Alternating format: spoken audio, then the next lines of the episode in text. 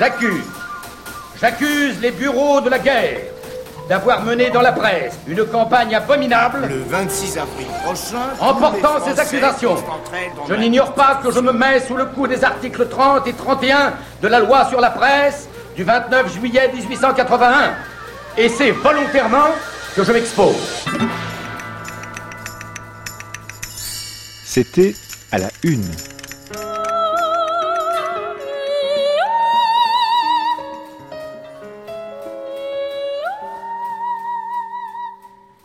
La Croix, 12 novembre 1918. Quomodo occidit Lucifer? Comment est-il tombé, le Lucifer allemand? Avant la guerre, il faisait grande figure dans le monde, chef d'un vaste empire, peuplé et prospère, aspirant à la domination universelle, vers laquelle il semblait marcher à grands pas.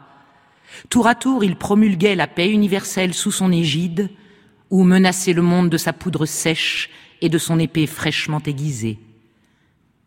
Comment est-il tombé de si haut, si bas? C'est la guerre, sans doute. Son peuple ne lui pardonne pas la terrible saignée de millions d'hommes qu'il lui a infligée, les souffrances qu'il lui a fait endurer, les illusions dont il l'entretenait dans de retentissantes proclamations, alors qu'au sein d'une victoire apparente, il se savait déjà perdu, les malédictions dont l'univers entier charge l'Allemagne abattue. Mais il y a plus encore. Il y eut une autre monarchie qui connut, sinon de pareilles hontes, du moins d'aussi grandes humiliations. Lorsque, fils incertain et successeur contesté d'un roi fou, Charles VII avait perdu la moitié de son royaume et n'était plus salué par l'ennemi triomphant que du titre de roi de Bourges, il semblait que l'antique race capétienne dût sombrer sous les coups de l'épreuve. Et cependant, tandis que les parlements et les universités, les princes du sang et les grands vassaux acclamaient à Paris le vainqueur, le peuple priait pour le gentil dauphin, demandait à Dieu de rendre aux fleurs de lys leur splendeur immaculée, et à Don Rémy, une humble bergère s'entretenait avec les saints et les anges du ciel de ce pauvre prince qu'elle allait conduire à Reims dans les splendeurs du sacre. L'âme populaire, malgré tout, restait en union intime avec la dynastie nationale.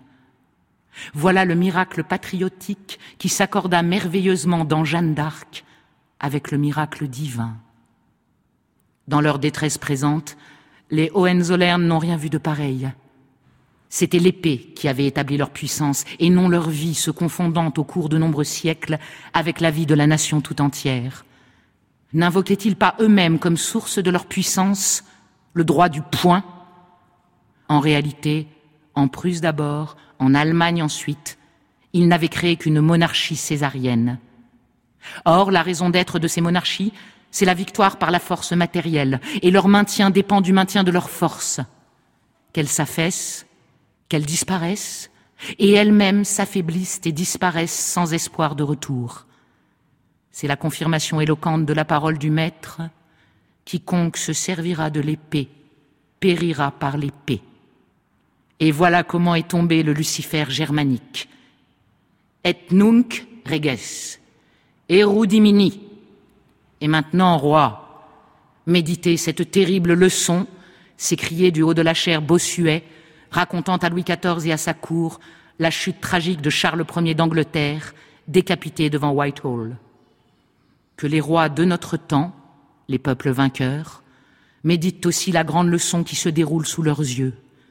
Ils ont la force, qu'ils aient la ferme résolution de n'en user que pour faire régner dans le monde non la violence, mais le droit, et qu'ils n'oublient pas dans les règlements à venir que l'injustice appelle l'injustice, et que la vraie paix, comme le proclament nos livres saints, est celle qui a embrassé la justice.